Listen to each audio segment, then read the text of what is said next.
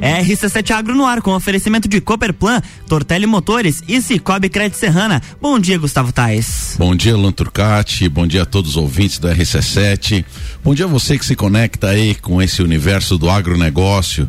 Eu sou Gustavo Tais e o nosso objetivo aqui, a nossa grande missão é trazer material com muito conteúdo dentro do setor agropecuário. No dia de hoje, então, nós vamos falar um pouco sobre pastagens a pastagem tem que ser a base alimenta, alimentação, base alimentar para a nossa pecuária. Quem diz isso é o professor André Esbrise, que eu tenho o prazer e a honra de estar aqui, um colega de trabalho. Seja bem-vindo, professor André. Muito, muito obrigado, bom dia, Gustavo, eu que agradeço o convite. É, é um prazer estar participando dessa manhã aqui, desse momento com vocês. É, espero que a gente possa ter um bom, um bom um bom, um bom bate-papo aqui nessa meia hora. É isso aí, a ideia é exatamente essa, viu, professor André? O, o RC7 Agro, professor, embora ele seja um programa de agronegócio, assim como a gente estava falando, o grande objetivo dele é trazer um material que seja interessante para o nosso produtor rural, afinal de contas ele ainda tem muitas dúvidas, né? É, qual a melhor época de plantio, enfim, né? Sempre tem, restam dúvidas, mas principalmente é para que a nossa comunidade né, urbana entenda é, a importância do agronegócio para nossa região, né? O agronegócio que vem mantendo é, esse nosso Brasilzão aí é, diante os grandes desafios e crises que, que, que acometem o mundo, né?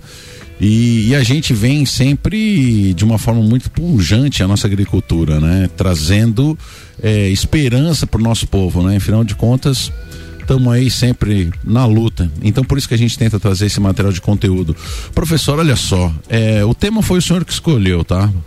Pastagem, base alimentar para nossa pecuária. Por que que, por que que é tão importante essa, essa relação da pastagem com a produção é, de, de, de, de, gado, de pecuária?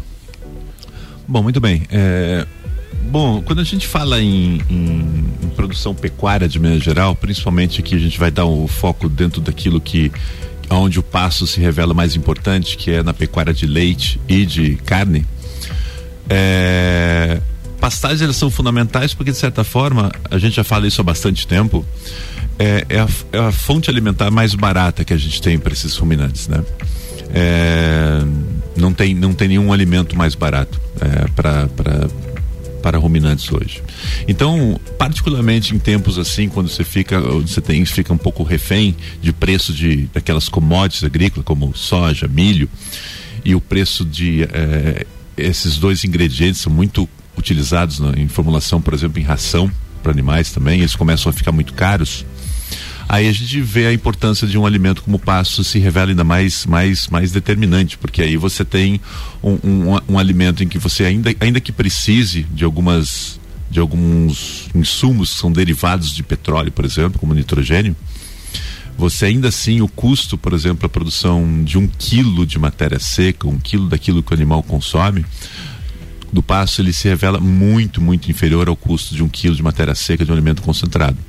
Então, assim, é, pastagens são, são baratas e isso dá um pouco mais de flexibilidade, um pouco de margem, aumenta a margem do produtor rural e o que acaba tornando o alimento mais barato para que se para que para quem vai consumir.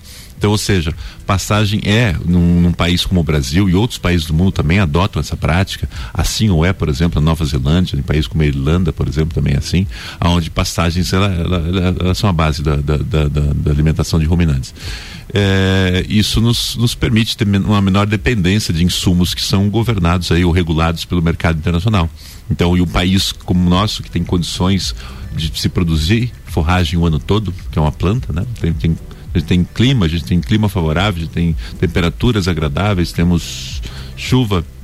É, em cada lugar do Brasil um cenário um pouco diferente, mas em todo o país praticamente você tem essa condição. Então a gente é um defensor é, muito, muito, muito, muito vigoroso, digamos assim, dessa, dessa prática, né? É, a verdade é que quando a gente fala de pastagem assim, parece ser algo muito simples, muito corriqueiro, né? Afinal de contas o povo esquece de cortar a grama diz assim, meu Deus, tem uma pastagem aqui no fundo do, do no, no, no, quintal de casa tal, né? E mas meu povo não é assim não, tá? É, quando o professor é, Andrés Brise, que eu tive a, não, não tive a sensibilidade de apresentá-lo adequadamente. Ele é professor do CAVE, agrônomo, mas é toda a vida profissional dele vem trabalhando como zootecnista, né? Ou seja, trabalhando não, é fazendo é, mestrado e doutorado dentro da área da zootecnia. E a zootecnia é o estudo dos animais, né, professor? É exatamente isso. O que, que, que é, o que, que é o zootecnista, professor? Então, a, a, parte da zootecnia, enquanto curso de, de graduação no Brasil, ela é uma, uma, uma, uma, uma um curso regulamentado, né? Em que você em que você forma um, um graduado em zootecnia, zootecnia, né? E que vai atuar nas áreas de produção animal, alimentação animal, né? é, enfim, entre outras áreas, melhoramento animal, enfim, é um, é um, profissional com amplas, com amplas, é, é multifacetado, né? É, no meu caso em particular, eu sou agrônomo e o que eu, o que eu fiz foi a minha, a minha, minha pós-graduação, meu mestrado, doutorado dentro da área da, uhum. da produção animal. Uhum. Então, assim, eu não, não tenho as habilitações que o zootecnista claro. tem, a não ser o fato de ter feito a pós-graduação dentro de um, de um programa de zootecnia e que portanto acaba sendo acaba sendo, me acabou sendo muito bom, acabou sendo muito bom para mim, porque, de certa forma, te, vindo de uma formação agronômica mais associada a uma pós-graduação na área de, de, de, produção animal, isso acabou sendo uma soma muito interessante. Multicompetências, né? É. Mas, professor, é, puxando aquele gancho, o pessoal deixa de cortar grama em casa e diz que tem um pasto, né? Ah, agora se eu trouxesse uma ovelhinha aqui, eu ia engordar ela, então parece ser algo normal que acontece de forma natural a pastagem. E, e a gente vê é, o senhor envolvido com um grupo de pesquisa, a gente vê que o Brasil ele tem diversas ilhas climáticas, é, a gente vê que é, é algumas espécies que se dão bem é, em, no litoral não vão se dar bem na serra, algumas coisas que funcionam em Lages talvez não funcionem tão bem em São Joaquim, é, ou seja, é, abre-se um campo muito grande de estudo para a escolha da pastagem. Não é algo natural, né, professor? Ou é algo natural para que o nosso ouvinte é, entenda isso? Não, o que, o que a gente tem de fato são, são em, cada, em, cada, em cada bioma né, do, do, do país, você tem vegetações que crescem e essas vegetações elas podem ou não ter um valor forrageiro. E aí vem então uma definição de planta forrageira dentro desse contexto, porque uma planta forrageira, de certa forma, é aquela planta que, que se presta à alimentação animal. Né? É, exceto quando só o grão dela é usado na alimentação. Então a gente não pode tratar a soja como uma planta forrageira, por quê? Porque a soja você só usa o grão dela na alimentação animal, não a planta. É, da mesma forma, uma, um, um, como o milho é uma planta forrageira, porque você pode usar o milho inteiro, é, não como uma pastagem, mas como um alimento conservado, na forma de uma silagem, por exemplo, para alimentação animal. O milho é uma planta forrageira. Então, em cada lugar do Brasil, e o Brasil tem uma variabilidade climática incrível, você acaba encontrando plantas que se adaptam melhor àqueles climas. E Santa Catarina, em particular, apesar de ser um estado pequeno, a, a variabilidade climática dentro do estado é muito grande. Então, como você comentou, o que é bom aqui para a Serra Catarinense, Laje, São Joaquim, Urubici, Urupema, Bom Jardim da Serra, enfim, não são as mesmas hum, tipos de plantas, por exemplo, que vão se adaptar bem, por exemplo, na região de Chapecó, que é muito mais quente, né, ou extremo oeste. São plantas diferentes, né? Plantas de lá não se adaptam bem aqui porque não toleram às vezes as nossas geadas extremas, né? né essa frequência de geadas, né? Que a gente tem aqui.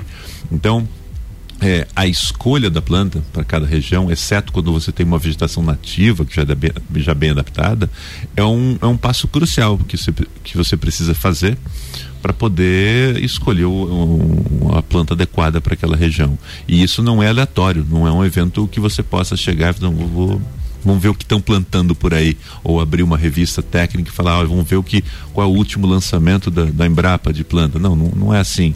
Você precisa saber aquilo que é bom para onde você está. E isso não pode, não deve ser generalizado. Isso cada lugar tem, tem as suas características. Nessa mesma seara, professor, já que a gente falou sobre é, sobre essas forrageiras, tá? É, o que se busca é, de característica positiva em uma planta forrageira, professor? O que, que, o que, que vocês, como, como estudo, o que, que a gente, é, como produtor, deve buscar de característica positiva nas, na escolha das plantas forrageiras? Bom, é, os atributos para uma planta forrageira ser dita de boa qualidade, qualidade que entendida como sendo é, a, a, a, planta promover no animal é, uma, um, um desempenho. Isso que é pra gente é qualidade. Então, quando eu falo assim, essa planta. Desempenho é ganha de peso. Ganha de peso ou produção e de sanidade. Leite. Perfeito. Então, a planta tem que ser um atributo de gerar ganho de peso. Porque às vezes você fala assim, essa planta é uma planta de ótima qualidade. Mas às vezes ela pode ter alguma, alguma, algum componente, por exemplo, antinutricional que faça mal para o animal pode ter, por exemplo, como algumas plantas têm, é uma, uma tendência a acumular ácido anhídrico, por exemplo. Aí a planta você fala, olha, essa planta é uma planta ótima, por exemplo. Cresce bem, é vigorosa. Cresce bem, vigorosa. Aí quando você vai lá, o animal come ou morre. Então, não dá para se dizer que é uma planta de qualidade. Perfeito. Né? Porque qualidade nesse sentido, de poder gerar desempenho. E, bom, considerando que já, tá, já excluiu as, essas possibilidades de plantas que tenham esses componentes antinutricionais ou tenham fatores que limitam o consumo, né? Pode ter alguma coisa física da planta, um espinho, uma coisa assim, né? Uma, uma, uma, uma serrilha, pilosidades, enfim. É, as plantas têm que ter características como valor de teor de proteína elevado, né? teores de fibra normalmente baixos, isso é importante também, porque a fibra, se ela tem uns valores muito elevados na planta, o animal ingere e ele passa muito tempo digerindo, digerindo aquilo, fermentando aquilo no ambiente ruminal, no caso de um ruminante, e isso acaba atrapalhando um pouco o processo de consumo dessa planta ao longo do dia. E do ponto de vista de planta, a gente tem que identificar plantas que tenham capacidade de persistir quando a gente estiver falando em plantas perenes. Plantas perenes são aquelas plantas que você semeia ou planta uma única vez, ou pelo menos de, muito de, é, de é, perenes são as plantas que de certa forma são existem. Seriam autossustentáveis, que ela mesma semeia, ela volta a, a, a, ou seja, cíclico ano após ano, ela tem a capacidade de, de servir como alimento para o animal e se propagar de alguma maneira. De se regenerar, de se regenerar. Dado, dado, alguns cuidados que você faça com claro. ela, ela não, não deixa de persistir na área. Aquelas plantas que são anuais, aquelas que a gente tem que semear todo ano, como por exemplo a aveia, que é uma planta muito comum para a gente aqui, é assim, é uma planta anual, todo ano eu tenho que semear. Nós temos o azevém anual, uma planta que o pessoal usa muito, também aqui na região sul do Brasil, e que são plantas que todo ano eu tenho que, que semear porque elas não têm essa capacidade de, de se tornar perenes. Nós temos a, nós temos as vem perene, mas um, nós não temos o hábito de usar aqui. Sim, Nova Zelândia, né, por exemplo, lá eles usam bastante. Então, então é desejável que ela tenha persistência, vigor, tolere pisoteio, ela, ela tenha valores altos de proteína, valores baixos de fibra. E, e, e tenha uma, uma boa aceitabilidade por parte dos animais também. E aí, buscando essas principais quatro características que você diz, abre-se um leque, um universo é, gigante de estudo e experimentação. É isso mesmo, né, professor? Mas isso, isso nós vamos deixar para o segundo bloco. RC7715, estamos no Jornal da Manhã com a coluna RC7 Agro, um oferecimento de Cooperplan, Cooperativa Agropecuária do Planalto Serrano, muito mais que compra e venda de sementes e insumos, aqui se fomenta o agronegócio. Tortelli Motores, a sua revenda estil para lajes e região. E Cicobi Crédito Serrana, é digital e é presencial. Pessoa física, jurídica e produtor rural, vem pro Cicobi. Somos feitos de valores.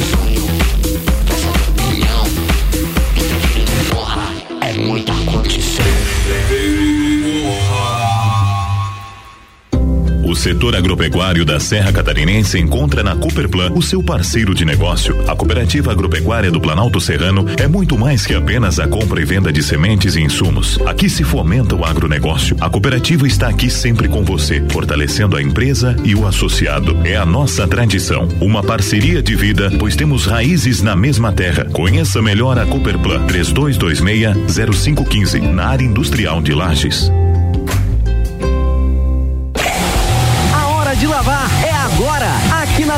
Motores você encontra a linha completa de lavadoras de alta pressão Steel, além do lançamento das novas lavadoras Hobby na linha doméstica, em até seis vezes sem juros. Siga-nos em nossas redes sociais, arroba Tortelli Motores e nos faça uma visita em Lages, Correia Pinto, São Joaquim e São José do Cerrito. A sua concessionária Steel para Lages e região. Cicobi Crédito Serrana é digital e é presencial com vários pontos de atendimento. São vários serviços à disposição de seus associados, pessoa física, empresas, produtor rural. Abra sua conta e conte com os mais diversos tipos de produtos de crédito e investimento. Arroba Cicobi Crédito Serrana nas redes sociais ou cicobicreditserrana.com.br. Vem pro Cicobi, somos feitos de valores. RC7717, estamos de volta no Jornal do Manhã com a coluna RC7 Agro, no oferecimento de Cicobi Crédito Serrana, é digital e é presencial. Pessoa física, jurídica e produtor rural, vem pro Cicobi. Somos feitos de valores. Cooperplan, Cooperativa Agropecuária do Planalto Serrano. Muito mais que compra e venda de sementes e insumos, aqui se fomenta o agronegócio. E Tortelli Motores, a sua revenda estil para lajes e região.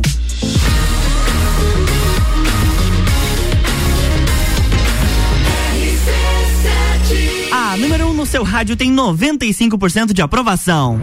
Jornal da Manhã.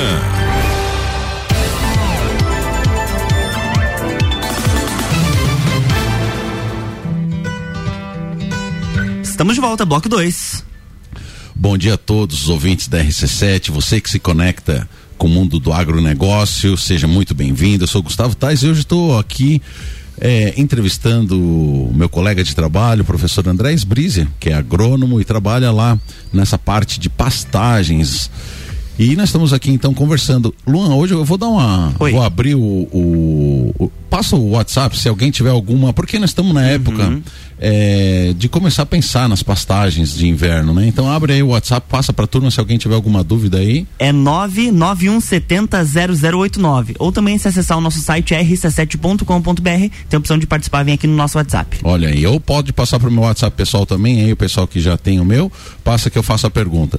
Professor, você sabe que o senhor falou uma palavra aí várias vezes, né? E, e o nosso ouvinte talvez não entenda, né? Dentro dos animais que se utilizam da pastagem, né? É, você citou a palavra ruminante. Você pode explicar para o nosso ouvinte o que, que é o ruminante? Quem, quais, quais são os bichos que são ruminantes? Ah, os- bom, os mais, mais, os mais conhecidos são os, os bovinos, né? Nós temos várias espécies de ruminantes, né? No, no- por aí, mas os mais comuns são, são os bovinos, ovinos também são, né? É, de certa forma é uma, uma compartimentalização de que você tem do, dentro do, do, do- animal do- do- dos, dos estômagos que a gente chama, né? Então nós temos uma primeira grande câmara quando, quando o animal ingere um alimento, é primeiro esse alimento vai para um lugar chamado rumen, né? A gente chama de ruminante. E ali, na verdade, é uma espécie de câmara de fermentação. Ali você tem ação de bactérias, por exemplo, que vão agir sobre esse alimento e que, de certa forma, não vão, por exemplo, absorver um nutriente. Então, no rumen não se absorve nutriente. No rumen, basicamente, o que você tem é uma, uma câmara com bactérias e que vão agir sobre sobre as, as, as- a- fibra Quebrar as enzimas. quebrar, eh, eh, quebrar as, as enzimas, quebrar as proteínas, e aí você começa a ter liberação de alguns gases no ambiente ruminal, como por exemplo amônia, você tem liberação de, de cadeias de, de, de carbono, alguns, eh, alguns ácidos, né? E, e esse, esse, esse material de carbono e, e- e nitrogênio, ele serve para a proliferação da- das próprias eh, bactérias no ambiente ruminal. Então você tem, na verdade, é o substrato para que você tenha a produção de proteína, que a gente chama de proteína microbiana. E essa proteína microbiana, de certa forma, que vai passar para os outros tratos, eh, para os compartimentos, e que vai terminar lá no abomaso, que é, de certa forma, o, o estômago verdadeiro, Certo. onde você vai ter a quebra dessa proteína microbiana, que é uma, é uma proteína que vem do rumen, né? Que ali sim você vai ter o Os cavalos são ruminantes, Não, professor? os cavalos não. Já não são, né? Não são, os cavalos não são. Show. né? Professor, a nossa região aqui, como a gente eh, veio falando, né? Essas quatro características que a gente procura numa planta forrageira abrem então um leque muito grande de estudo, né? Tanto é que você tem um grupo de pesquisa que está o tempo todo analisando eh, a- o crescimento, a quantidade de formação de matéria seca, a palatabilidade, enfim. E a combinação disso também, que é o mais importante, né? De maneira geral, né, o caboclo nosso, nosso dia a dia aqui, o, o empírico da nossa região, nós trabalhamos com, com, com duas épocas de plantio, né? É, talvez a gente consiga até entrar nessa perenização, mas, mas talvez seja até assunto de um programa só, né, sobre isso. É, nós temos já pessoas que trabalham na perenização, mas de maneira geral, o, o produtor rural ele trabalha com duas é, épocas de plantio. No verão, a gente planta ou sudão ou milheto, e dentro dessas duas plantas já existe uma variedade de, de, de, de, de uma porção de variedades que, que, que, podem ser utilizadas, né? E esse pasto de verão, meu irmão, tá começando a acabar. Para onde já não acabou. Esse primeiro friozinho, tanto o sudão quanto, quanto o milheto, ele já começa a a, a, não vingar, né? Esse ano em especial sofreu muito pela, pela estiagem, né? E aí nós temos um segundo momento que culturalmente nós plantamos ou azevém ou, ou aveia preta, aveia branca, ou a, uma certa consorciação dessas duas, desses dois elementos, tá? Mas professor, quando acaba a, a pastagem de verão, ou seja, é, o milheto ou o sudão, até que a gente plante a pastagem de inverno, nós temos aí um gap de 60 dias de fome. Exato. Né? É, como é que como é que a gente consegue amenizar isso, professor? Né? E, ou, ou, e, se eu, eu, e o que eu falei sobre isso é uma verdade ou é um eu estou mentindo? Não, você tem razão. Não é, um, não é uma verdade.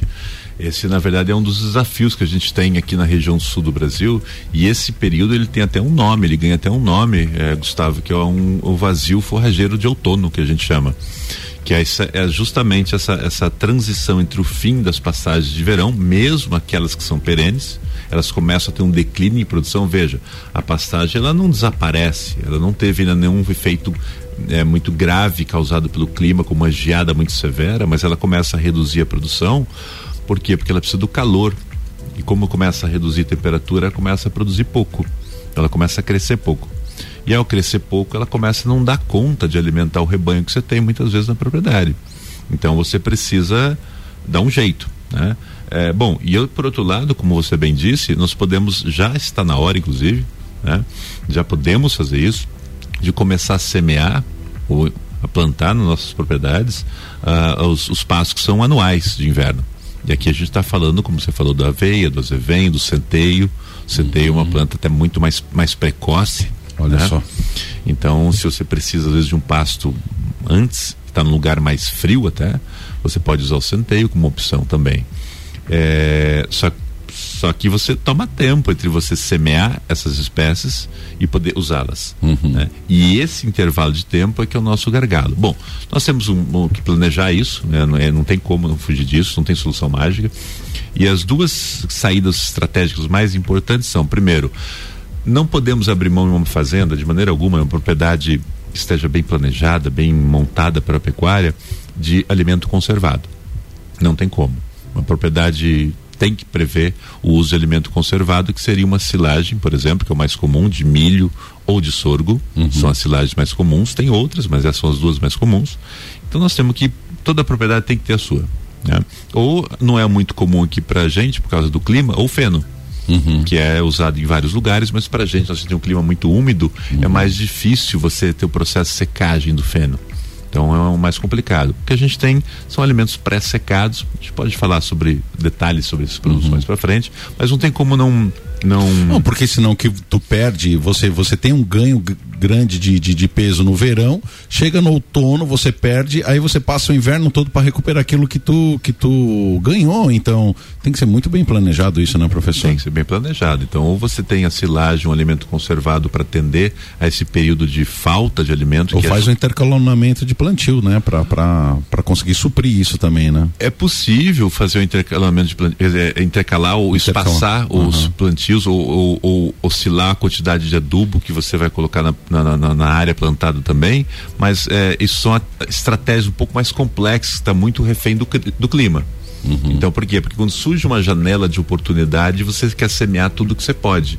Porque você não sabe se daqui 30 dias você vai ter clima para se semear novamente. Claro. Então você tem, às vezes, aproveitar a janela de oportunidade. Então, nessa janela, alimento conservado, ou em outros casos, o que você pode fazer é aproveitar o uso de espécies perenes, que são de verão, e ter áreas estratégicas da propriedade com elas Trancadas. enquanto exatamente trancadas, vedadas para serem utilizadas nesse período. E aí vem a questão do. Isso, eu já ouvi tu falar disso aí, a- o piqueteamento, né? Ou seja, fechar piquetes para que possam acessar nisso, né? Exatamente, uma divisão são divisões estratégicas de algumas áreas, aonde você vai deixar algumas algumas espécies, principalmente aquelas que são perenes, às vezes é, com baixo uso durante um período que antecede esse vazio forrageiro mais intenso, e você, enquanto os seus pastos de inverno estão germinando, crescendo e prontos ao uso, você coloca os animais nessas áreas, então você faz uma redistribuição dos animais na área. Então essas duas estratégias somadas, eu diria que são soluções muito interessantes e necessárias. Não são só interessantes, são necessárias. São necessárias. Professor, olha só, eu já quero te intimar, tá? Porque nós já estamos ao final e eu tenho uma pergunta aqui do, do meu grupo de, de, de agriculinos ali do Caetano Costa, Lito Serrito, tem uma pergunta aqui que quero te passar e depois a gente vai encaminhar já para os finais, que afinal de contas já estamos chegando ao término do programa. Então, professor, já ache um dia lá uma agenda para que a gente fale só sobre a perenização, né? Porque eu acho que é importante que a pessoa tenha uma área de perene para servir essa questão do, do, do outono, né? Esse gap de outono aí, talvez seja uma grande solução e a gente falar um pouco sobre as espécies que são. Professor, o meu colega aqui do, do Colégio Agrícola está perguntando o seguinte: estou em dúvida em qual azevém comprar. É, o fornecedor está falando que eu devo plantar um azevém tetraploide. É, muito bem. Bom, é, vou tentar ser bastante resumido. Eu sei que nós É. estamos puxando o laço, mas- Em um minuto, professor. Em um minuto. Vamos lá. É, não, você não deve plantar um azevém tetraploide ou você não deve plantar um azevém diploide. Por quê? É, você deve explicar por quê, né? Vamos lá. O azevém tetraploide é um azevém então que é, é um fruto de melhoramento genético. O azevém ele tem 14 cromossomos, então por meio de melhoramento você duplica essa carga cromossômica. Então o tetra, tetraploide é um azevém que tem 28 cromossomos. Então é um material que normalmente tem uma folha maior, e ele tem um estabelecimento mais rápido e ele é mais longevo também normalmente. Então azevéns tetraploides, eles entram mais, entram produzindo mais a primavera. A questão é, às vezes esse- esses materiais não são para todos. Por quê? Primeiro, eles são mais caros. Sim, ele está dizendo aqui 500 e poucos reais o saco. É. Em em- e o azevém em outro lugar tá tipo normal, menos da metade do preço. Exatamente, exatamente. Então, assim, primeira coisa que tem que o que o produtor tem que se perguntar: eu preciso de um material, de um azevém que entre vegetando eh, intensamente na primavera? Essa é a questão. Se ele precisar, se ele identificar que para ele sim, e se ele está num lugar em que ele tem clima para isso, o tetraploide pode ser uma opção para ele. Agora, por exemplo, para quem mora num lugar mais quente, aonde a primavera já está calor, azevém tetraploide nunca vai ser uma solução mais adequada. Às vezes nós temos que nos voltar aos azevém diploides ou comuns que a gente chama. Então, assim, sendo é, direto para ele, vai depender muito de onde ele vai semear esse azevém de tetraploide e se ele vai usá-lo durante a primavera de maneira mais intensa. Se ele estiver, por exemplo, plantando esse azevém tetraploide em cima de um pasto perene de verão, às vezes não é a melhor solução. Então, eu faço a per- eu devolvo a pergunta a ele. Eu, eu vou, eu quero produzir intensamente durante a primavera, durante o período onde já está mais quente. No inverno vai produzir igual, tanto o diploide quanto o tetraploide. Iguais. Show são de muito bola. similares. Show de bola. Professor, eu quero agradecer a tua participação. Passa de fato muito rápido, então eu deixo aqui o microfone aberto para as suas considerações finais e os abraços, caso queiras mandar.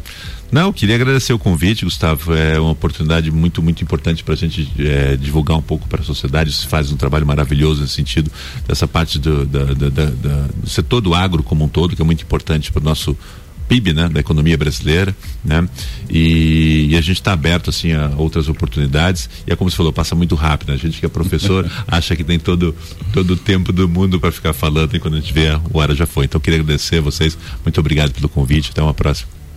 Então tá, é isso aí, Luan Turcati. Até amanhã com Maíra Juline. Isso aí, amanhã tem mais RC7 Agro aqui no Jornal do Manhã, com oferecimento de Cooperplan, Tortelli Motores e Cicobi Crédito Serrana.